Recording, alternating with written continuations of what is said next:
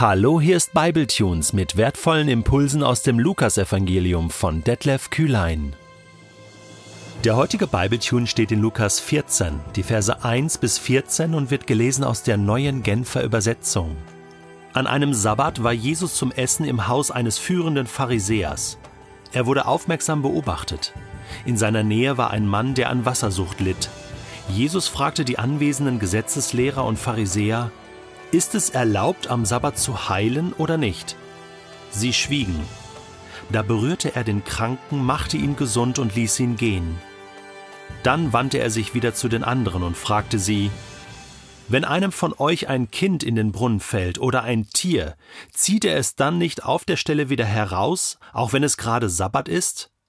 Daraufhin konnten sie ihm nichts erwidern. Jesus beobachtete, wie sich die Gäste die Ehrenplätze aussuchten. Das nahm er zum Anlass, sie auf etwas hinzuweisen. Wenn du bei jemand zu einem Festessen eingeladen bist, sagte er, dann nimm nicht oben am Tisch Platz. Es könnte ja sein, dass einer von den anderen Gästen angesehener ist als du. Der Gastgeber, der euch beide, dich und ihn eingeladen hat, müsste dann kommen und zu dir sagen, mach ihm bitte Platz, und dir bliebe nichts anderes übrig, als sich beschämt ganz unten hinzusetzen. Nein, nimm ganz unten Platz, wenn du eingeladen bist. Wenn dann der Gastgeber kommt, wird er zu dir sagen, Mein Freund, nimm doch weiter oben Platz. Und so wirst du vor allen geehrt, die mit dir eingeladen sind. Denn jeder, der sich selbst erhöht, wird erniedrigt werden, und wer sich selbst erniedrigt, wird erhöht werden. Dann wandte sich Jesus zu dem, der ihn eingeladen hatte, und sagte, wenn du Gäste einladen willst, ob zu einer einfachen Mahlzeit oder zu einem großen Essen, dann lade dazu nicht nur deine Freunde, deine Brüder, sonstige Verwandte oder reiche Nachbarn ein. Sie würden dich wieder einladen, und das wäre dann deine ganze Belohnung. Nein, lade Arme, Behinderte, Gelähmte und Blinde ein, wenn du ein Essen gibst. Dann bist du glücklich zu preisen, denn sie können es dir nicht vergelten, Dafür wird es dir bei der Auferstehung der Gerechten vergolten werden. Hatte ich schon einmal erwähnt, dass die Lieblingsbeschäftigung von Jesus das gemeinsame Essen war? Ja, gemeinsam essen heißt Gemeinschaft haben, echte Begegnung erleben. Das ist die Lieblingsbeschäftigung von Gottes Sohn. Siehe, ich stehe vor der Tür und klopfe an, um hineinzukommen, um mit dir zu essen, Gemeinschaft zu haben. Das ist sein Herz. Und das hat er gelebt, weil beim Essen, da redet man, da ist man ungezwungen, da genießt man Gastfreundschaft. Das ist herrlich. Interessant ist, dass Jesus sehr oft bei Pharisäern zu Gast war, dass er eingeladen wird. Natürlich lesen wir später auch noch von Zachäus dem Zöllner, von vielen anderen, aber Pharisäer gehörten schon auch zu seinem Freundes- und Bekanntenkreis.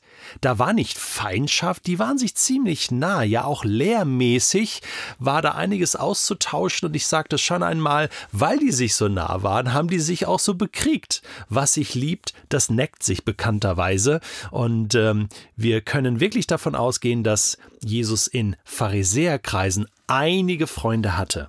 So auch hier.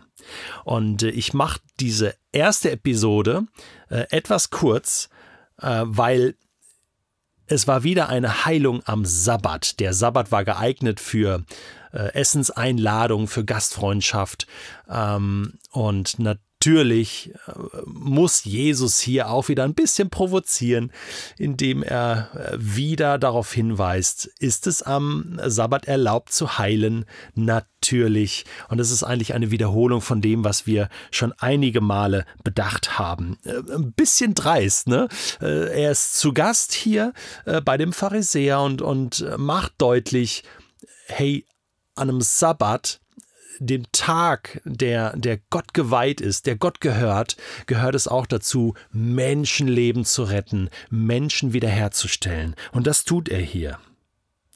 Jesus ist aber auch ein guter Beobachter. Und jetzt kommen wir in eine Thematik hinein, die einzigartig ist in den Evangelien. Und zwar geht es hier um die Haltung. Die Haltung eines äh, Gotteskindes, könnte man sagen. Ähm, Jesus beobachtet etwas ganz Natürliches, nämlich dass die Gäste, die jetzt nach und nach eintreffen äh, bei diesem Festessen, sich die Ehrenplätze aussuchen. Also die waren ganz oben am Tisch. Man hat ja äh, nicht auf Stühlen gesessen, sondern man hat auf dem Boden gesessen, auf, auf Kissen. Man hat gelegen zu Tische, könnte man sagen. Und äh, oben waren die besten Plätze, oben beim Gastgeber, denke ich jetzt mal, und oben äh, da auch, wo das Essen stand, wo man direkten Zugriff hatte äh, beim Buffet. Und natürlich oben, da wurde man gesehen, man hat zum Gastgeber geschaut und da saßen eben auch die wichtigen Leute. Und jetzt kamen die Menschen, die Gäste und setzten sich äh, ziemlich weit oben hin. Wir können davon ausgehen, dass Jesus nicht dazu gehörte. Er beobachtete ja und er saß wahrscheinlich ziemlich im Hintergrund, ziemlich weit weg. Und die Lektion ist jetzt die, äh, wenn du äh, eingeladen wirst zu einem Festessen, dann setz dich eben nicht oben hin. Einfach so. Denn dann kann es passieren, dass du ähm, des Platzes verwiesen wirst und sagst, hey, das war hier für jemand anders reserviert. Entschuldigung, du bist doch nicht so wichtig. Äh, setz dich bitte hier unten hin. Und das ist so demütigend, oder? Mir wäre das neulich beinahe auch passiert, als ich zu so einem theologischen Gesprächskreis eingeladen war und da äh, gab es Tische, die waren reserviert für Professoren und Doktoren und ich habe das erst nicht geschnallt und wollte mich erst da hinsetzen, dachte dann aber so mh, hm, komisch, mh, hm, mein Namensschild sehe ich da nicht und da sind Plätze frei. Ich setze mich mal ganz hinten hin und das war besser so, denn tatsächlich war das alles reserviert und wie peinlich wäre das gewesen, wenn dann so zu Beginn äh, es geheißen hätte, da gab es nämlich nämlich eine Vorstellungsrunde und alle in diesem Inner Circle, also jeder Professor, äh, jede Doktorin, Doktor musste sich dann vorstellen und ich hätte da gesessen, ja, wer sind denn Sie? oh Mann, wie peinlich. Zum Glück, zum Glück, ja, saß ich in zweiter Reihe da, wo ich hingehörte, äh, wurde dann auch nicht aufgefordert, mich irgendwo anders hinzusetzen. Alles gut. Kann ja auch mal passieren. Aber worauf es Jesus hier ankommt, ist ja, was ist das für eine Haltung, wenn du meinst, Du musst immer vorne sitzen. Du bist immer der Erste. Du bist auf alle Fälle der, der diesen Ehrenplatz hat.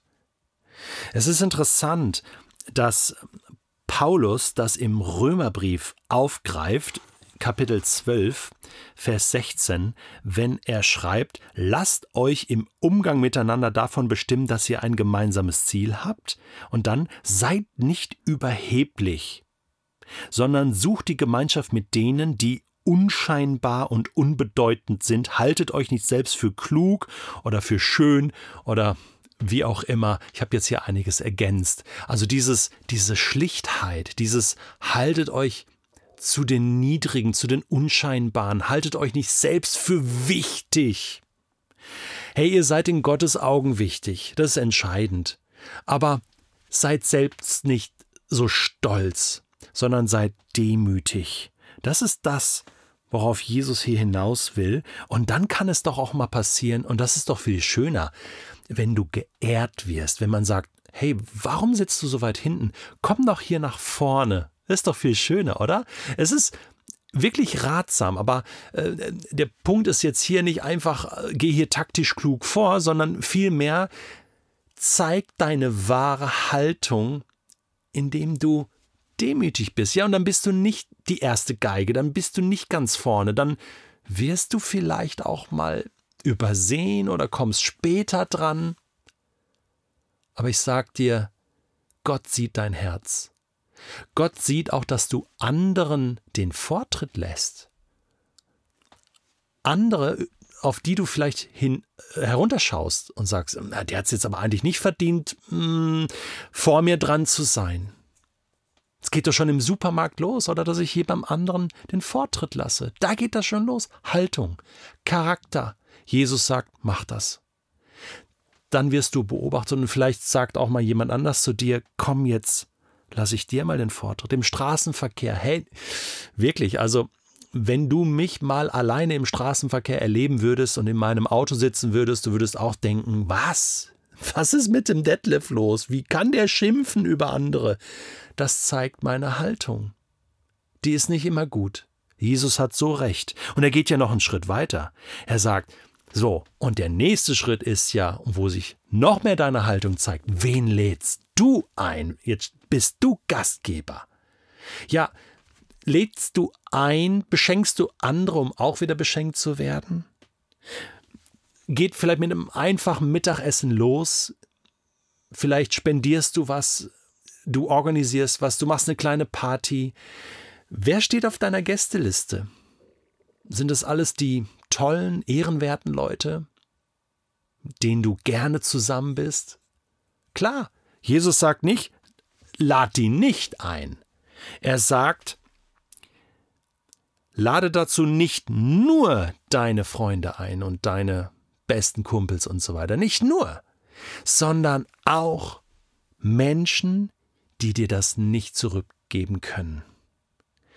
Das mussten wir so lernen als Familie, das mussten wir lernen als Ehepaar. Meine Frau und ich leiten seit über zehn Jahren jetzt eine kleine Hauskirche bei uns im Haus.